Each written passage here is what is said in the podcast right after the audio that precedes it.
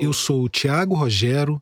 Este é o podcast do projeto Querino, produzido pela Rádio Novelo.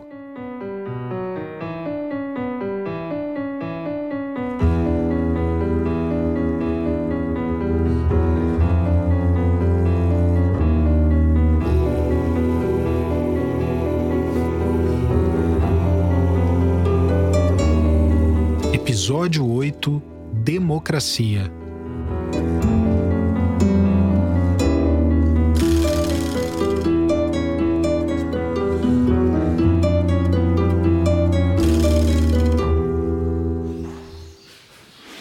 Aqui, aqui já é a casa principal, é. né? Esse cômodo que você está vendo aqui, ó, era o famoso quartinho escuro da casa.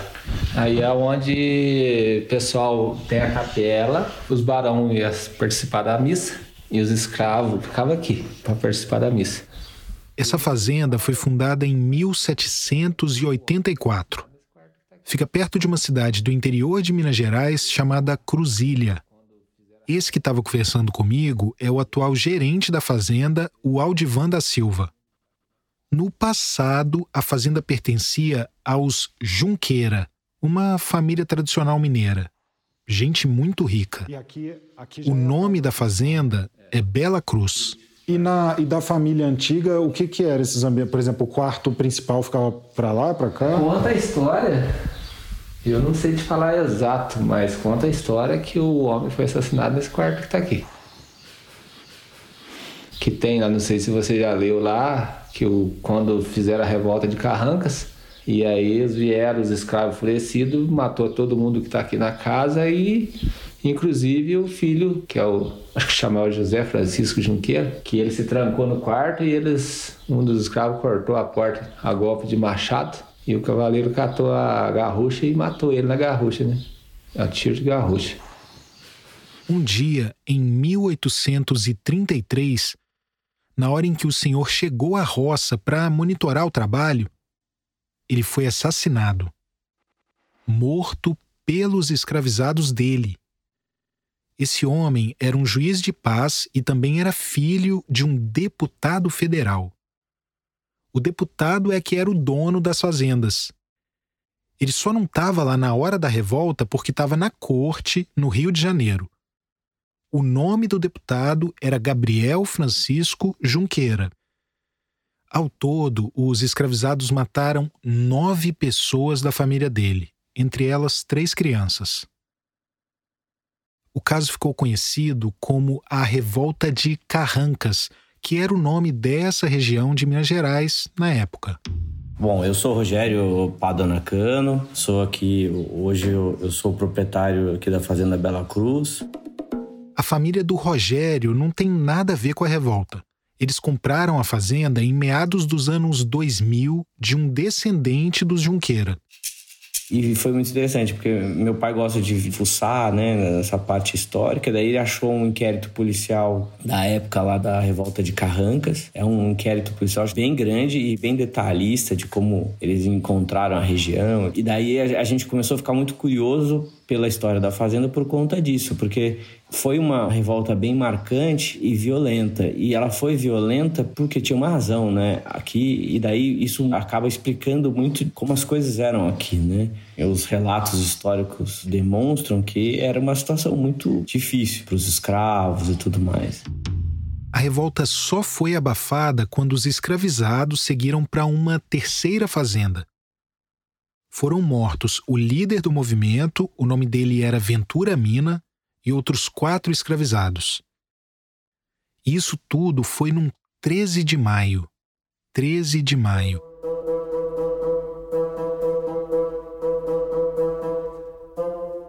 Outros 31 escravizados que sobreviveram foram acusados de participar do levante. 16 deles foram executados depois de terem sido condenados à pena de morte. E isso era algo muito fora da curva para casos assim. Essa quantidade de gente condenada à pena capital. É que o período da escravidão tinha essa dicotomia muito louca. Por mais que pessoas escravizadas não fossem tratadas nem como seres humanos, elas eram um bem valioso demais para o Senhor.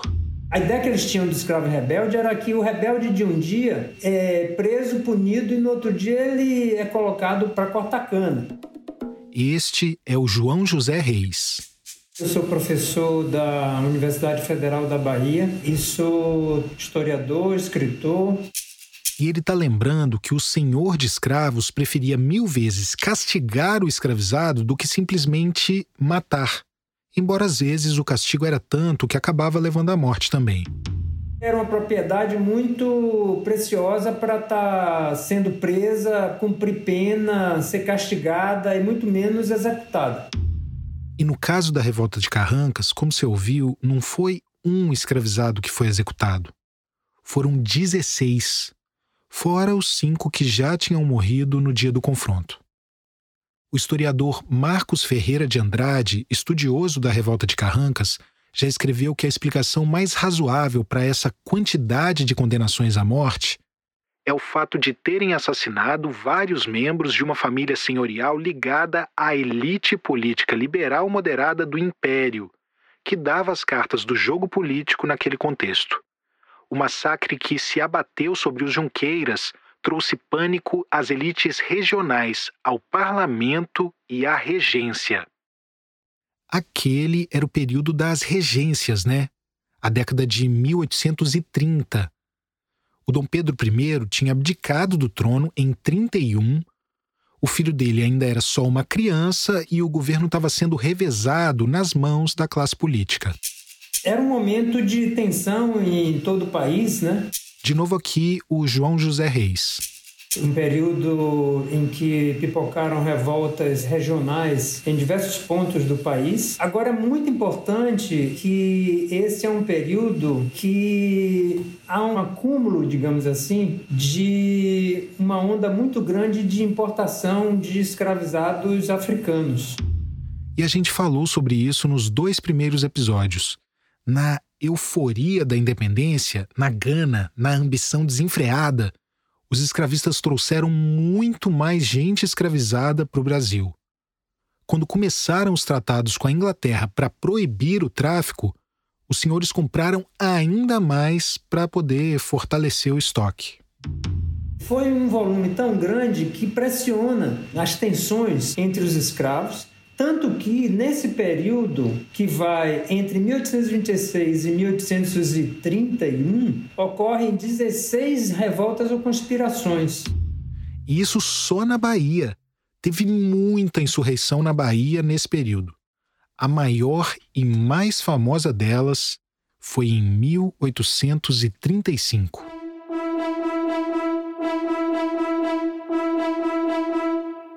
A revolta dos malês foi uma revolta de africanos, tanto africanos escravizados como africanos libertos. A revolta de 1835 foi a trigésima primeira, alguma coisa assim, né, das revoltas. Então havia uma tradição rebelde importante.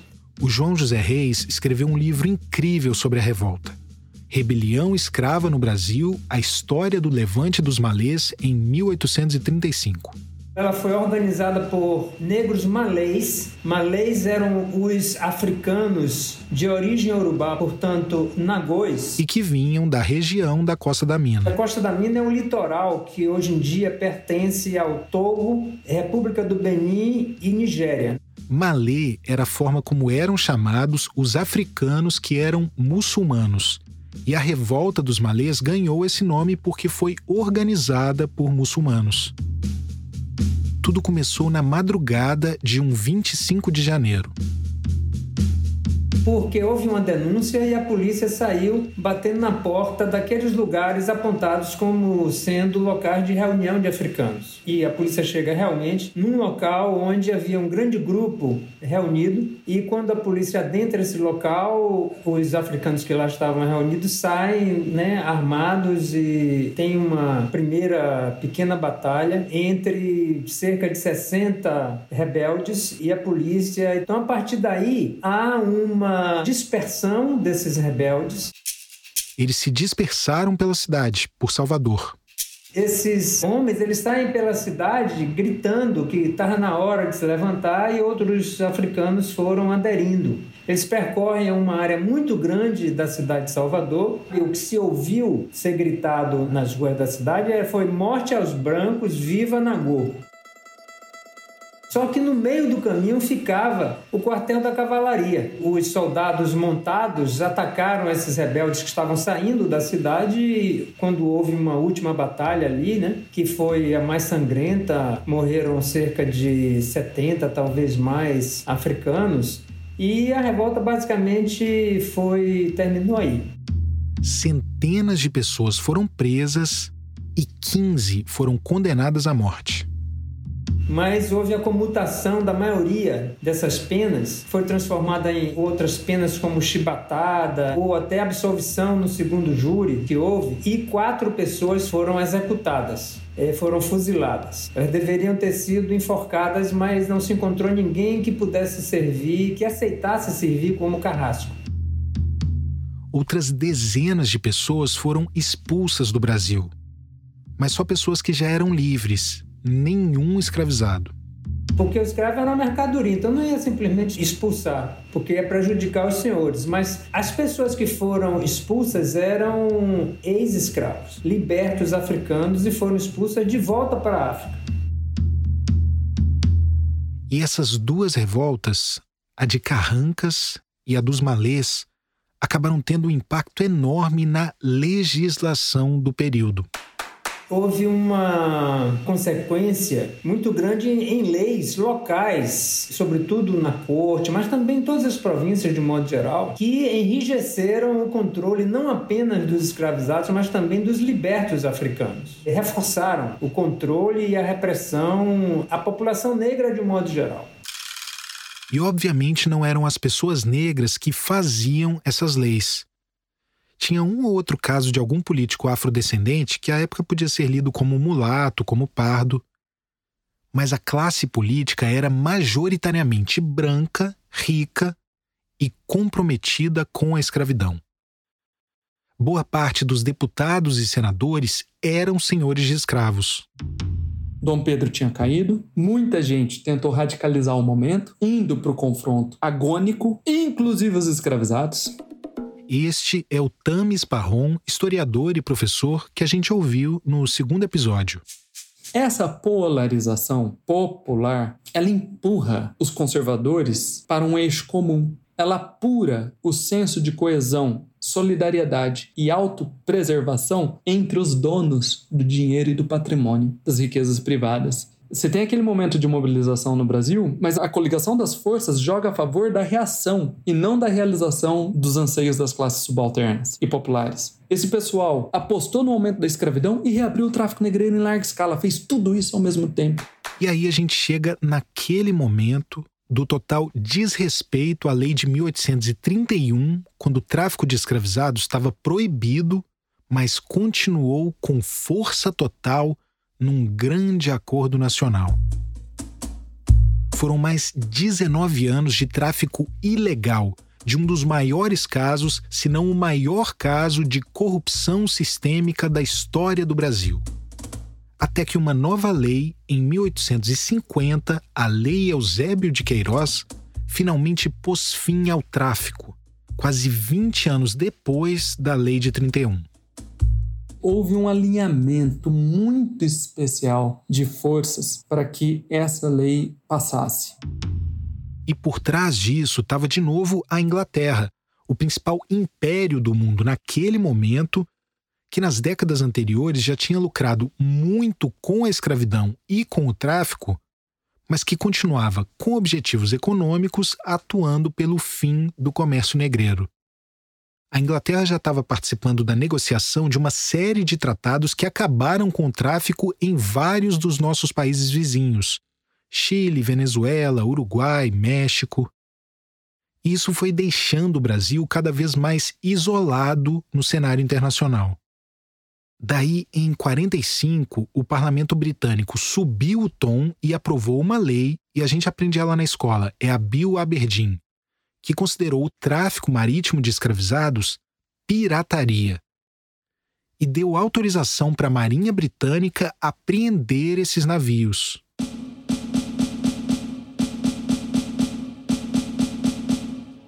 Ela patrulhou as águas territoriais brasileiras. Ela desembarcou, Tiago, marinheiro em terra brasileira sem permissão do governo brasileiro. Ela fez um semi-bloqueio do porto do Rio de Janeiro. Deixou os navios de guerra alinhados, deixando passar só navio que era obviamente destinado à Europa e parando todos os outros. Em 1849 e 50, a Grã-Bretanha já tinha tomado ou destruído pelo menos 10 navios brasileiros todos em águas territoriais brasileiras e alguns até ancorados nos portos. Aí o Brasil declarou guerra. Não a Grã-Bretanha, porque não é bobo, ao tráfico.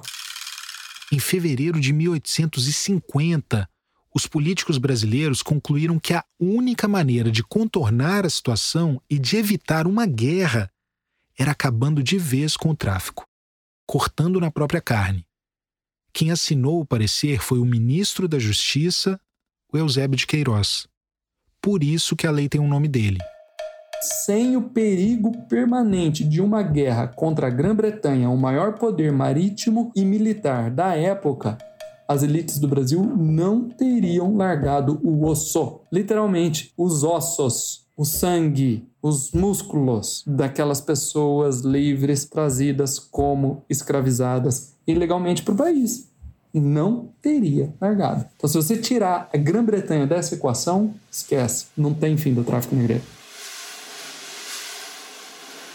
Mas uma coisa que a gente não pode esquecer é o impacto que todas aquelas revoltas de escravizados já estavam tendo sobre a classe política, sobre a população que os africanos, depois da revolta de 35, como se não já bastassem as outras revoltas, começaram a ser vistos e definidos como bárbaros, né? que a qualquer momento podia se levantar, matar as famílias e assim por diante.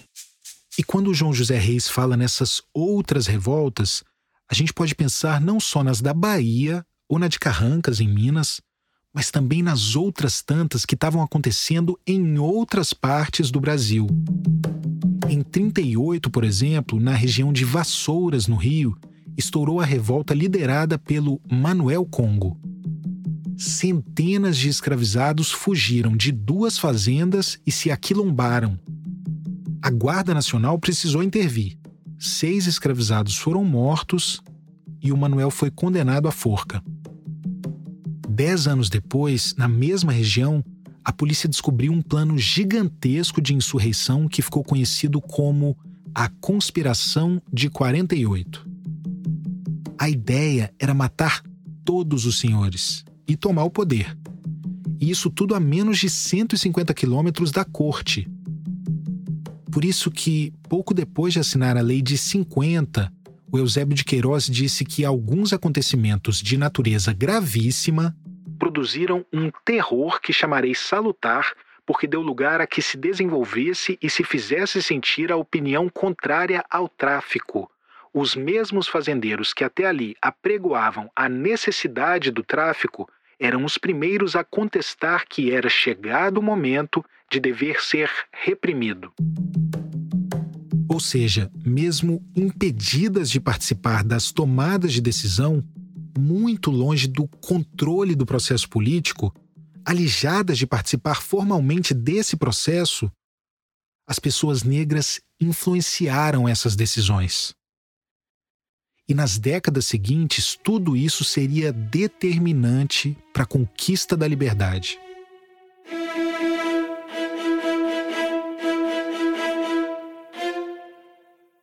A Constituição do Império do Brasil de 1824. Por essa Constituição aí, se você nascesse no Brasil livre, ou se você, tendo nascido no Brasil, conquistasse a liberdade, você podia ser considerado cidadão. Isso significa que você tinha direitos civis garantidos. Os direitos civis são aqueles de proteção da propriedade, ter a sua casa como um, um espaço inviolável, poder ir e vir. Mas olha só, você só era investido dos direitos políticos se você tivesse dinheiro. Para você votar, para você ser eleito, você precisava ter dinheiro.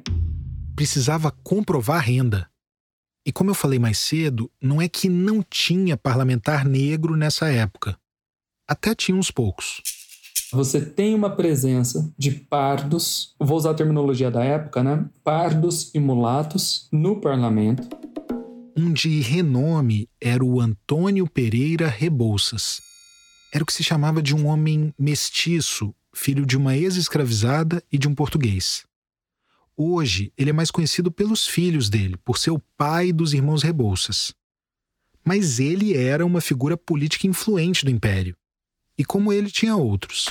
Você tem esses indivíduos inseridos no parlamento, mas eles são vozes individuais, eles não representam movimentos civis coletivos baseados na cor da pele será necessário o surgimento de um movimento abolicionista reunindo pessoas de diversas cores de pele. Será necessário lutar dentro da escravidão contra a escravidão para que essas vozes que você identifica isoladas, importantes, muito importantes, mas isoladas no parlamento da década de 1930, 40, 50, 60, se tornem vozes com impacto político mais profundo no fim do império. Antes de começar a falar do movimento abolicionista, é importante entender o que estava acontecendo no mundo naquele momento, depois que o Brasil finalmente acabou com o tráfico de escravizados. Só quatro lugares nas Américas ainda não tinham abolido a escravidão: os Estados Unidos e o Brasil, que eram independentes, e duas colônias da Espanha, Cuba e Porto Rico. Em 1861, começou a Guerra Civil nos Estados Unidos. E um dos principais motivos foi que, um ano antes, tinha sido eleito presidente um candidato do norte do país e que já tinha se mostrado favorável à abolição. Era o Abraham Lincoln. Daí os estados do sul, que eram escravocratas, começaram a declarar sua secessão, a sua separação da União eram os estados confederados. E a guerra começou porque eles queriam de qualquer jeito manter a escravidão. Daí, aqui no Brasil, em 63, o presidente do Instituto dos Advogados Brasileiros apresentou para o Congresso uma proposta de Lei do Ventre Livre, que os filhos das mulheres escravizadas nascessem livres a partir daquele momento. Isso foi em 63. Os parlamentares não deram a menor pelota para ele. Lá nos Estados Unidos, o Norte venceu a guerra e a escravidão acabou por lá, em 65. Daí ficaram só Brasil, Cuba e Porto Rico ainda com escravidão. E o Brasil como a única nação independente, né? Vergonha mundial. Nessa época, o imperador Dom Pedro II, que assumiu depois do golpe da maioridade, já estava mais de 20 anos no poder. Aí, em 65, ele encomendou um estudo sobre medidas legislativas para a emancipação. Dois anos depois, o imperador levou esse estudo para os ministros dele, um monte de deputado, senador e tudo mais. Era a proposta de uma lei do ventre livre, mas com tempo de serviços prestados para servir como indenização. As meninas que nascessem ficariam livres quando completassem 16 anos e os meninos aos 21. Os ministros disseram que não achavam conveniente a ideia e o projeto foi engavetado. Daí estourou uma revolução em Cuba em 68 contra o domínio espanhol alguns senhores chegaram a libertar seus escravizados para lutar pela independência da ilha. A Espanha ficou com medo de que o resto dos escravizados fosse recrutado pelos rebeldes. E, para acalmar os ânimos, aprovou uma lei de abolição gradual da escravidão. Uma mistura de ventre livre com lei dos sexagenários. Estavam livres os bebês e também os escravizados com mais de 60 anos, com um pagamento de indenização para os senhores. E isso deixou o Brasil com as calças na mão. O único país das Américas que não estava nem se preparando para a abolição. E é nesse contexto que toma força o movimento abolicionista por aqui.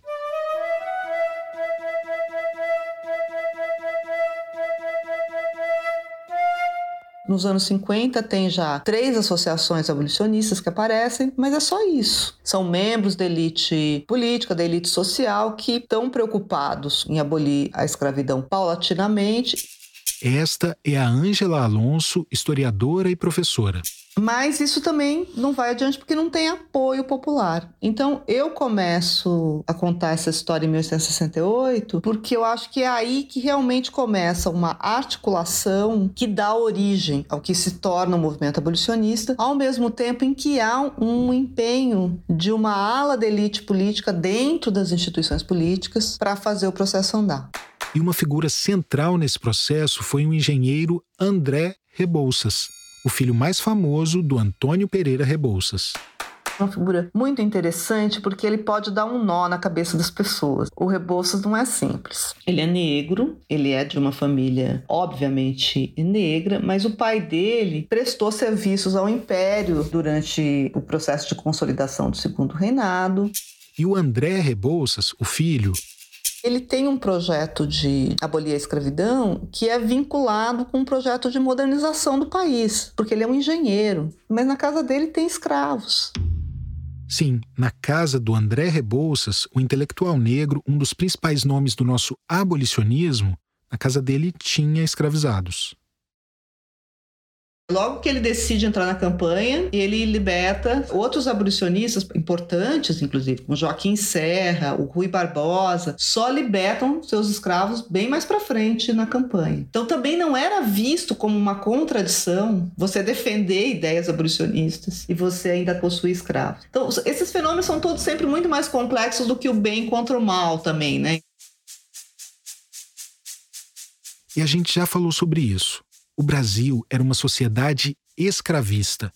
Tudo girava em torno disso. Para ter dinheiro, para ter poder, para ter liberdade política, as pessoas tinham escravizados. O que não quer dizer que precisava ser assim para sempre. O Rebouças tomou consciência disso. O que vai fazer a cabeça do Rebouças girar é o momento em que ele entende que ele é negro. E isso só vai acontecer mais tarde, já nos anos 70, quando ele vai para os Estados Unidos. Ele não pode se hospedar em nenhum hotel de elite, ele não pode assistir a ópera. E daí ele percebe que lá não adianta ele ser um homem culto, ter boas conexões sociais, etc., que ele inclusive tem, mas que ele vai ser tratado sempre a partir da cor da pele. E aí é que ele realmente se transforma num abolicionista, assim, não só de mente, mas de coração. E aí é o momento em que ele vai fazer alianças com José do Patrocínio, com Vicente de Souza, dois grandes abolicionistas, dois grandes abolicionistas negros, o José do Patrocínio e o Vicente de Souza. A esposa do Vicente também foi bem importante, a Cacilda Francione de Souza. Ela é considerada a primeira mulher a participar abertamente das conferências abolicionistas, que eram eventos com participação popular que aconteciam por todo o país. Um outro abolicionista negro de destaque era o Ferreira de Menezes. E é óbvio que também tinham pessoas brancas entre os abolicionistas. Um nome bem importante, por exemplo, é o do Joaquim Nabuco. Mas espera que tem um outro protagonista desse movimento que ainda não apareceu aqui.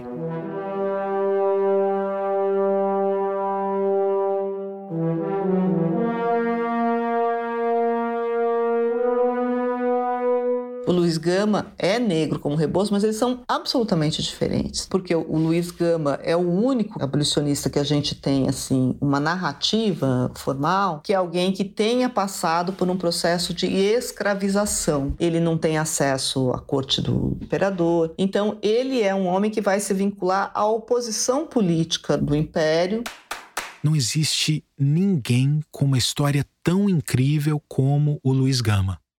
Eu vou resumir rapidinho porque imagino que você já conheça. Ele nasceu livre em Salvador, filho de uma africana liberta, a Luísa Maim. O Luiz foi separado da mãe ainda criança e, quando tinha só 10 anos, foi vendido pelo pai, que era branco. Mas o Luiz tinha nascido livre, né? Não podia ser escravizado e nem podia ser vendido. Ainda assim, ele foi mantido em cativeiro a adolescência inteira até que ele aprendeu a ler e a escrever, descobriu que o que tinha sido feito com ele era ilegal e conseguiu a própria libertação. E a partir daí ele foi muita coisa, mas principalmente jornalista e advogado, e um ativista pela causa abolicionista. E assim, como se não bastasse tudo que ele já tinha feito, é aí que entra para mim a parte mais incrível na trajetória do Luiz Gama. Ele usava aquela lei de 31, a lei da sacanagem, a lei para inglês ver, para libertar no judiciário pessoas que estavam sendo escravizadas ilegalmente. Porque é isso, lembra daquilo que o historiador Luiz Felipe de Alencastro chama de o pecado original da sociedade e da ordem jurídica brasileira? Desde 1818 estava proibido o tráfico de pessoas sequestradas acima da linha do Equador. Depois, em 31, foi proibido o tráfico de todas as pessoas africanas. Cada uma dessas quase 800 mil pessoas que chegaram desde então, mais os seus descendentes, cada uma dessas pessoas foi escravizada ilegalmente. Aí, quando teve a lei Eusébio de Queiroz, em 50, o governo, o judiciário e a sociedade brasileira poderiam ter feito justiça e finalmente libertado essas pessoas. Mas escolheram não fazer isso. O nosso pecado original. Então, quando a gente está falando de pessoas ainda escravizadas no Brasil nessa época, nas décadas finais de escravidão, quando o Brasil era o único país das Américas que não estava nem discutindo a abolição, a gente está falando de uma massa de pessoas ilegalmente escravizadas. E esse era o foco do trabalho do Luiz Gama no Judiciário. Foi assim que ele conseguiu a libertação de centenas de pessoas. E tudo isso como um membro ativo do movimento abolicionista, que não parava de crescer e contava cada vez mais com integrantes também da parcela rica da população uma parte da elite política fala: bom, nós vamos ficar aqui sozinhos como os escravistas da América e no limite do mundo, né? E uma outra parte teme a guerra civil. Né? Se a gente não fizer alguma coisa, a gente pode acabar no desfecho americano. E uma outra ameaça que paira sobre todo mundo é o que até ganhou um nome na época, que é o haitianismo, que é o medo de uma revolução escrava. Afinal de contas, os escravos são maioria, se eles resolverem fazer uma revolução, acabou. Então a lei do ventre livre, ela é uma consequência desse jogo aí. A lei do ventre livre. Essa a gente aprende na escola também, né? Essa ideia de que a abolição foi meio que gradual, aos pouquinhos. Só em 71 que a classe política brasileira concordou com uma lei que concedesse alguma forma de libertação. Mas ainda assim eles resistiram, defendiam que os senhores precisavam ser ressarcidos. Daí, quando a lei finalmente foi aprovada, tinham duas opções. O dono poderia libertar a criança quando ela completasse oito anos e aí ele receberia uma indenização, ou então o dono manteria o jovem escravizado até que ele completasse 21 anos. Em 95% dos casos, os senhores escolheram a segunda opção. Ou seja, como todas aquelas crianças continuariam escravizadas por mais duas décadas, o impacto era quase zero. Essa lei não é aplicada. Né? Todo mundo imagina sempre que as leis para inglês ver são só lá as do final do tráfico, mas não é verdade. Então, de fato, a lei do ventre livre não é uma lei que liberta. Ela liberta pouquíssima gente. Mas as pessoas negras também usaram essa lei a favor delas. Houve vários casos de mulheres negras, de mães, que entraram com ações no judiciário para garantir a liberdade dos filhos com base na lei do ventre livre, alegando que os senhores não estavam cumprindo a parte deles no cuidado daquelas crianças. E uma outra coisa é que, entre os seus artigos, a lei autorizava o escravizado a formar pecúlio, a juntar dinheiro para poder comprar a própria carta de alforria. Isso vai ser utilizado pelas associações abolicionistas para libertar escravos. As associações abolicionistas agiam na prática, mas também trabalhavam a mente da população. Porque a escravidão era considerada um fenômeno normal, é a vontade de Deus. Então, uma parte muito importante da campanha abolicionista foi produzir uma nova sensibilidade em relação à escravidão. E mostrar que ela era tanto, de um lado, assim, um fenômeno ilegal, porque o Brasil já tinha lei desde os anos 30 proibindo o tráfico, como ela era desumana. O outro argumento deles era o do progresso. A gente não pode avançar com uma instituição que é arcaica e incompatível com o trabalho livre.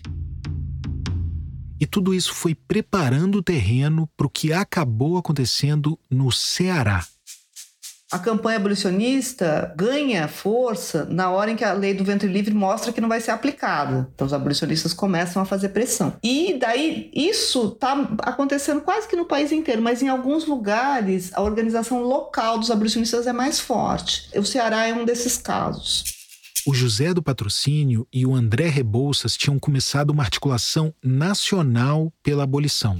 E o que eles fazem é fazer um experimento ali, daí o do Patrocínio viaja para lá e eles fazem uma campanha de libertação de territórios. Então eles falam, bom, precisamos então criar um território livre no país. E o Ceará é isso, porque o Ceará tem essa combinação política favorável. O presidente da província era um abolicionista. E tem uma outra grande vantagem, né? O Ceará tem poucos escravos. O Ceará está vivendo uma crise econômica violenta, também está todo mundo vendendo seus escravos para o sul. Então a operação é mais fácil de fazer. E a última vantagem, que também é bem significativa, é que como está longe do Rio de Janeiro, que é a capital, demora de chegar a repressão. Os escravizados do Ceará estavam sendo vendidos para as regiões sudeste e sul do Brasil. Eles eram levados até a praia, embarcados em jangadas e levados para os navios. Em 1881, os jangadeiros, que eram homens livres e majoritariamente negros, se recusaram a fazer o embarque dos escravizados. O líder deles era o Chico da Matilde, um homem negro que entrou para a história como o Dragão do Mar. E a partir daí, os abolicionistas começaram a libertar, cidade por cidade, do Ceará.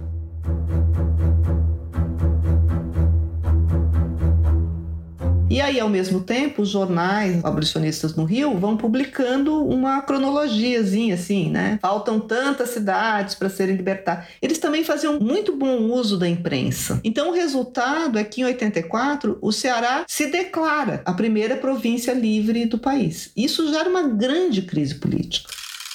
Para tentar acalmar os ânimos, o primeiro-ministro do Império enviou para a Câmara um projeto de lei para alforriar os escravizados com mais de 60 anos. É uma lei para que não haja abolição mais do que para libertar.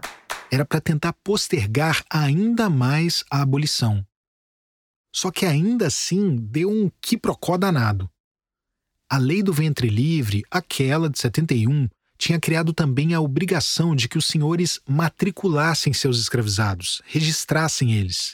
Muitos donos de escravos, quando tinham matriculado seus escravos, eles matriculavam como mais velhos do que eles eram de fato, para dizer que eles tinham entrado antes no país, antes da vigência da lei. Da lei de 31, da lei para inglesê. Já essa outra lei que estava sendo discutida. Quando a lei dizia que ia libertar escravos de 60 anos, estava, na verdade, libertando escravos muito mais jovens, de fato. E é isso que dá a grande reação, que vem outra vez os clubes da lavoura, uma grande reação escravista. A mesma classe política que ditou os rumos do Brasil desde a independência. Daí o ministro que propôs essa lei caiu, foi derrubado, assumiu um novo primeiro-ministro e passou uma lei dos sexagenários. E na prática, ele estendeu o prazo. A título de indenização, os escravizados com mais de 60 anos deveriam ainda prestar mais três anos de serviço. E ainda ele colocou um penduricalho para que tudo isso começasse a valer só a partir de 87. Daí, para os abolicionistas, aquilo foi o estopim. Então, quando chega em 88, na verdade, não estão vigindo nem a lei do ventre livre, nem a lei dos sexagenários. Então, muita gente também diz assim: ah, quando chega em 88 e tem abolição, já não tinha mais escravos para libertar. Não é bem verdade. Formalmente, você tinha 700 e poucos mil escravos, mas de fato, você tinha muito mais essa história que a gente conta normalmente, que você vai abolindo a escravidão gradualmente, não é verdade. Esse foi um processo que, sem a mobilização política do movimento abolicionista, nenhuma dessas leis teria libertado a escravidão por si mesmo, porque elas não estavam sendo efetivadas. Então, sem a pressão abolicionista contínua ali, sabe-se lá quando é que isso teria sido aprovado, porque tinha projeto aprovando o fim da escravidão até para 1930. E as pessoas negras não iriam esperar mais 40 anos pela liberdade. Elas foram lá e derrubaram a escravidão.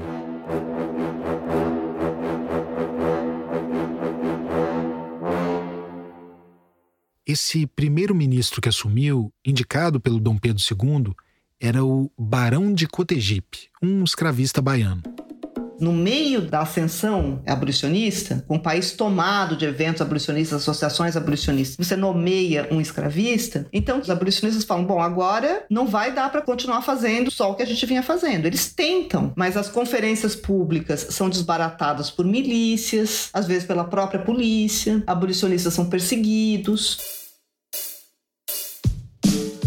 Bom, agora é realmente a hora de fazer, já tem o Ceará livre mesmo, então vamos incentivar os escravos a fazer o que na verdade os escravos por si mesmos sempre fizeram, que é fugir, né? Em toda oportunidade. Então, o que acaba acontecendo agora é o que eu chamo de fugas coletivas orientadas. Não é que os abolicionistas inventam o fenômeno, mas é que eles organizam a fuga.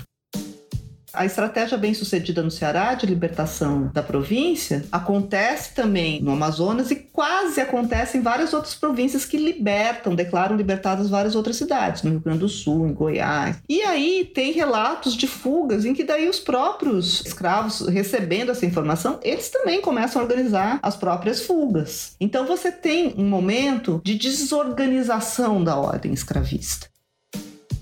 Isso é importante também para mostrar esse caráter popular do movimento abolicionista brasileiro.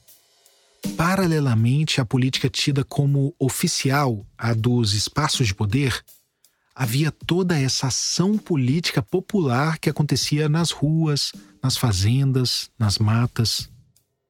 No interior de São Paulo, na região de Itu, teve um grupo de fugitivos que saiu de diversas fazendas da região e vai ganhando adesões, vai atravessando cidades. É uma massa, velhos, crianças, homens, mulheres, que vai indo. Vai ficando todo mundo de cabelo em pé, a imprensa vai noticiando, e quando chega na Serra do Mar, o governo imperial do Barão de Cotegipe manda fuzilar, né? Atira.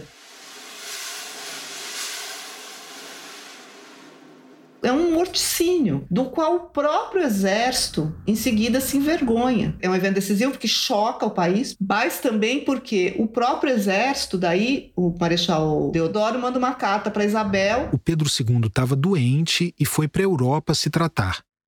A filha mais velha dele, a princesa Isabel, tinha assumido a regência. E ela recebeu essa carta do comandante do exército informando que o exército não vai mais caçar escravo fugido. Nós não vamos participar disso. Então, o que, que acontece nessa hora? A monarquia perde o apoio das forças armadas para continuar mantendo a escravidão. Tinha uma corrente dentro do exército que se recusava a cumprir o papel de capitão do mato, por achar uma função inglória. Ao mesmo tempo, a igreja também, vendo que a coisa está acirrada, vários bispos começam a declarar apoio à abolição. Daí em Itapira, no interior de São Paulo, um inglês e um americano que tinham lutado na Guerra Civil dos Estados Unidos, os dois eram confederados, eram escravistas, eles incitaram a população local, ali de Itapira, a linchar um delegado de polícia que era abolicionista. A elite social da cidade vai à casa dele e lincha o delegado.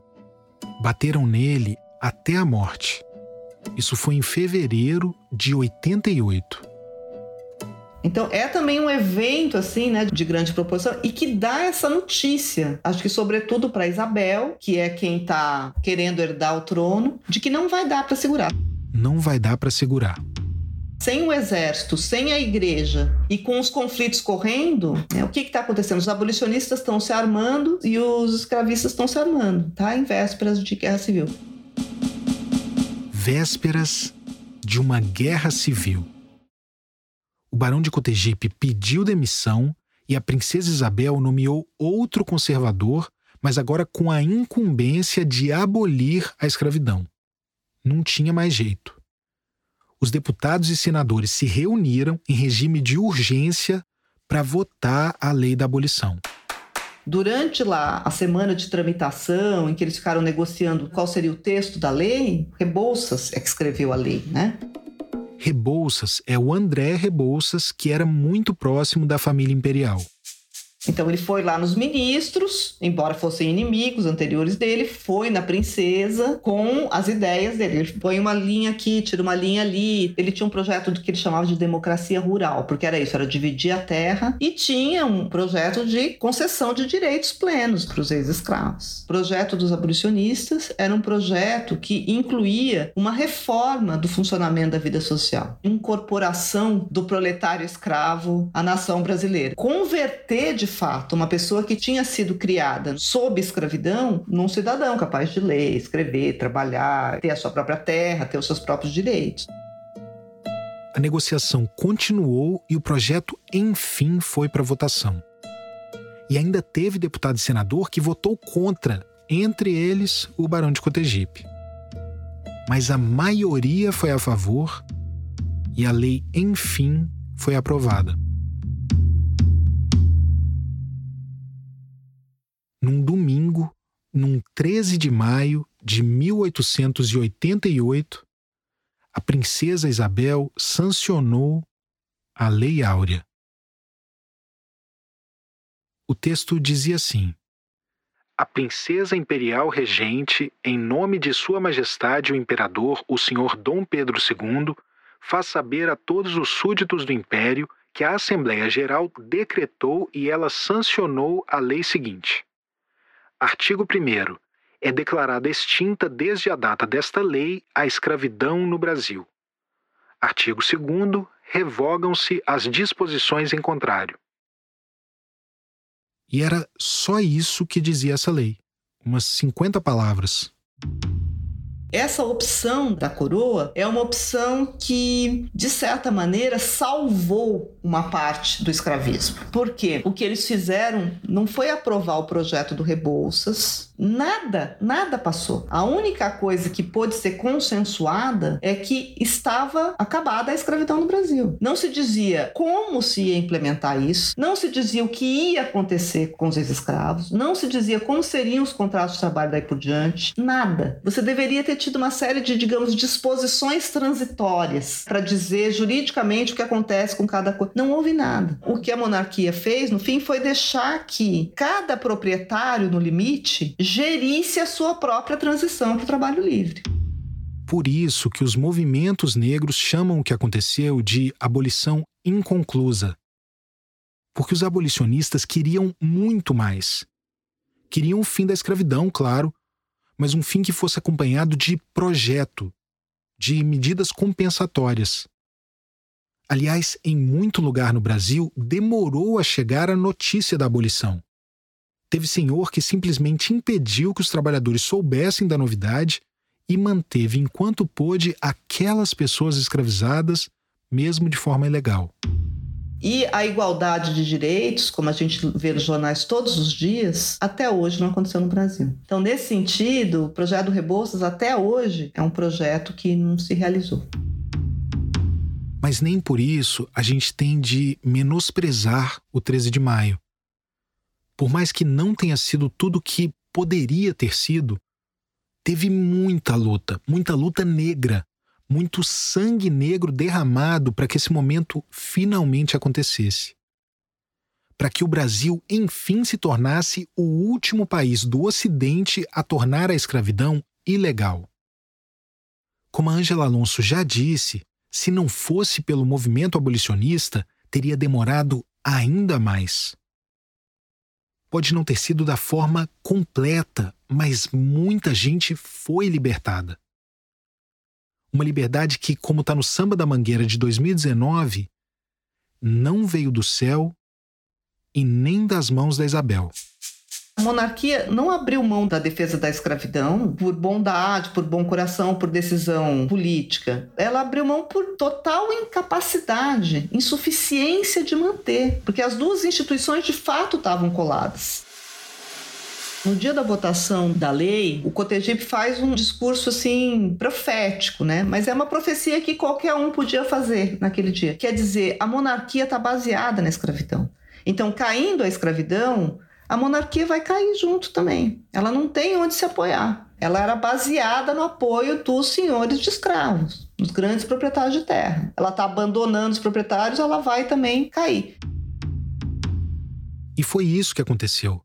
Revoltados com a abolição, os representantes dos escravistas no Congresso começaram a defender indenização para as perdas financeiras que eles tiveram com o fim do trabalho escravo pouco mais de um ano depois da Lei Áurea, os escravistas eram a base de apoio do golpe, num 15 de novembro, que derrubou o Império e instituiu a República. E o projeto de exterminar a parcela negra da população tomou forma. Um dos primeiros atos do novo governo provisório, só quatro dias depois do golpe, foi fazer um decreto mantendo a proibição de direito ao voto para os analfabetos. Isso tinha sido instituído nos anos finais do Império. Só podia votar quem soubesse ler e escrever. E menos de um terço da população brasileira sabia ler e escrever. Agora pensa, numa sociedade que por mais de três séculos dificultou e por vezes chegou até a barrar o acesso de pessoas negras ao ensino quem que você acha que estava sendo alijado de novo dos seus direitos políticos? Essa proibição só foi cair junto com a ditadura militar no período da abertura política em 1985. E no período republicano, a lógica era essa. Já que não dava mais para escravizar as pessoas negras, o foco era a eliminação começaram a ser implementadas uma série de leis antinegros. E a gente já falou sobre algumas delas nos outros episódios, como as de perseguição às religiões de matriz africana, por exemplo. Tinha um ditado nessa época do começo da República que dizia assim: A liberdade é negra, mas a igualdade é branca. Mas se tem uma coisa que a essa altura você já sabe, e a gente falou bastante sobre isso, é que as pessoas negras não aceitaram tudo isso de braços cruzados.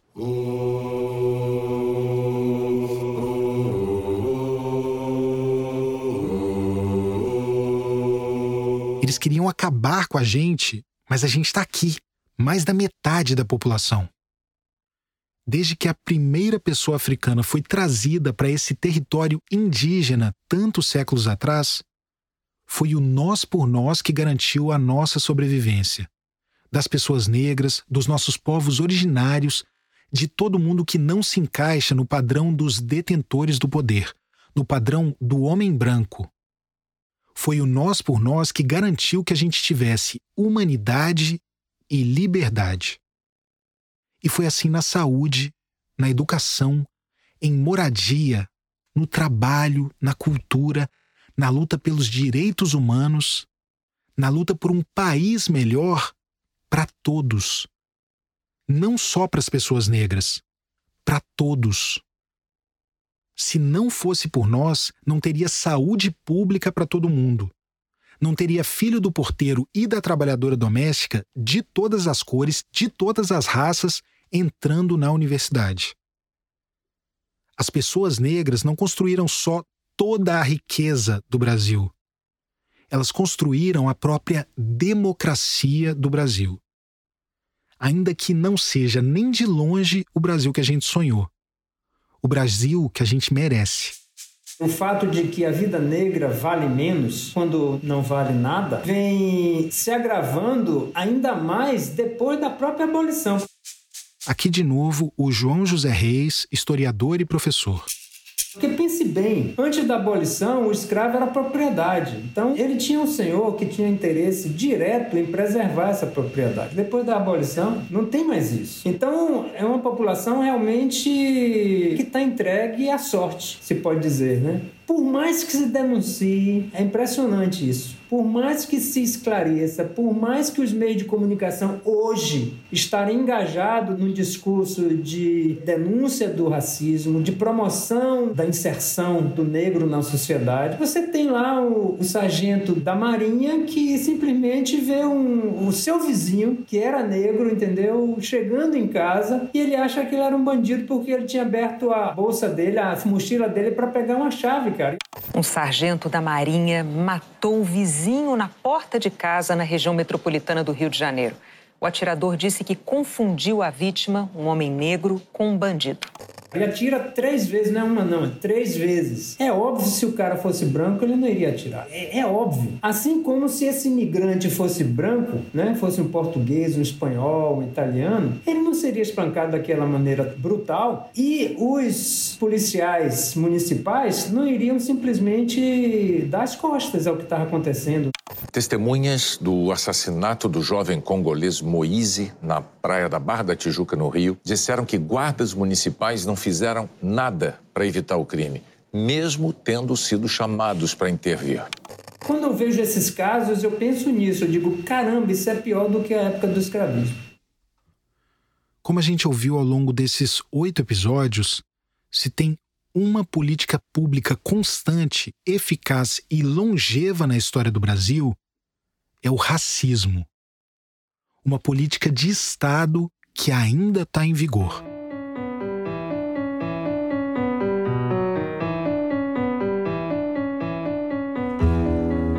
Embora este seja o último episódio do podcast do Projeto Quirino, não é nem de longe o último capítulo desse projeto, que está só começando. O Quirino foi pensado como um projeto multiplataforma para refletir sobre a história do Brasil, como tudo isso explica o Brasil atual, mas também o futuro. Que país nós queremos ser, podemos ser, devemos ser?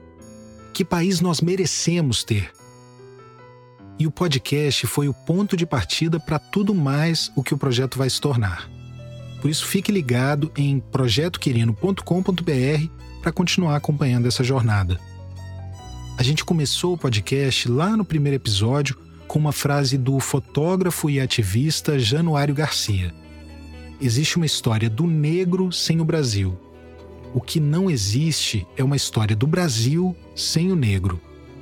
E eu quero terminar com o mote da campanha da Coalizão Negra por Direitos, o grupo que reúne organizações, entidades e coletivos dos movimentos negros brasileiros. A frase é: Enquanto houver racismo, não haverá democracia.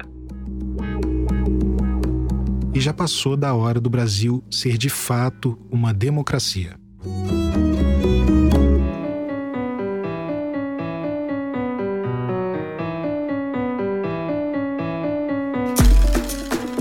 O projeto Quirino é apoiado pelo Instituto Ibirapitanga. O podcast foi produzido pela Rádio Novelo. O nosso site, projetoquirino.com.br, reúne todas as informações sobre o projeto e conteúdo adicional.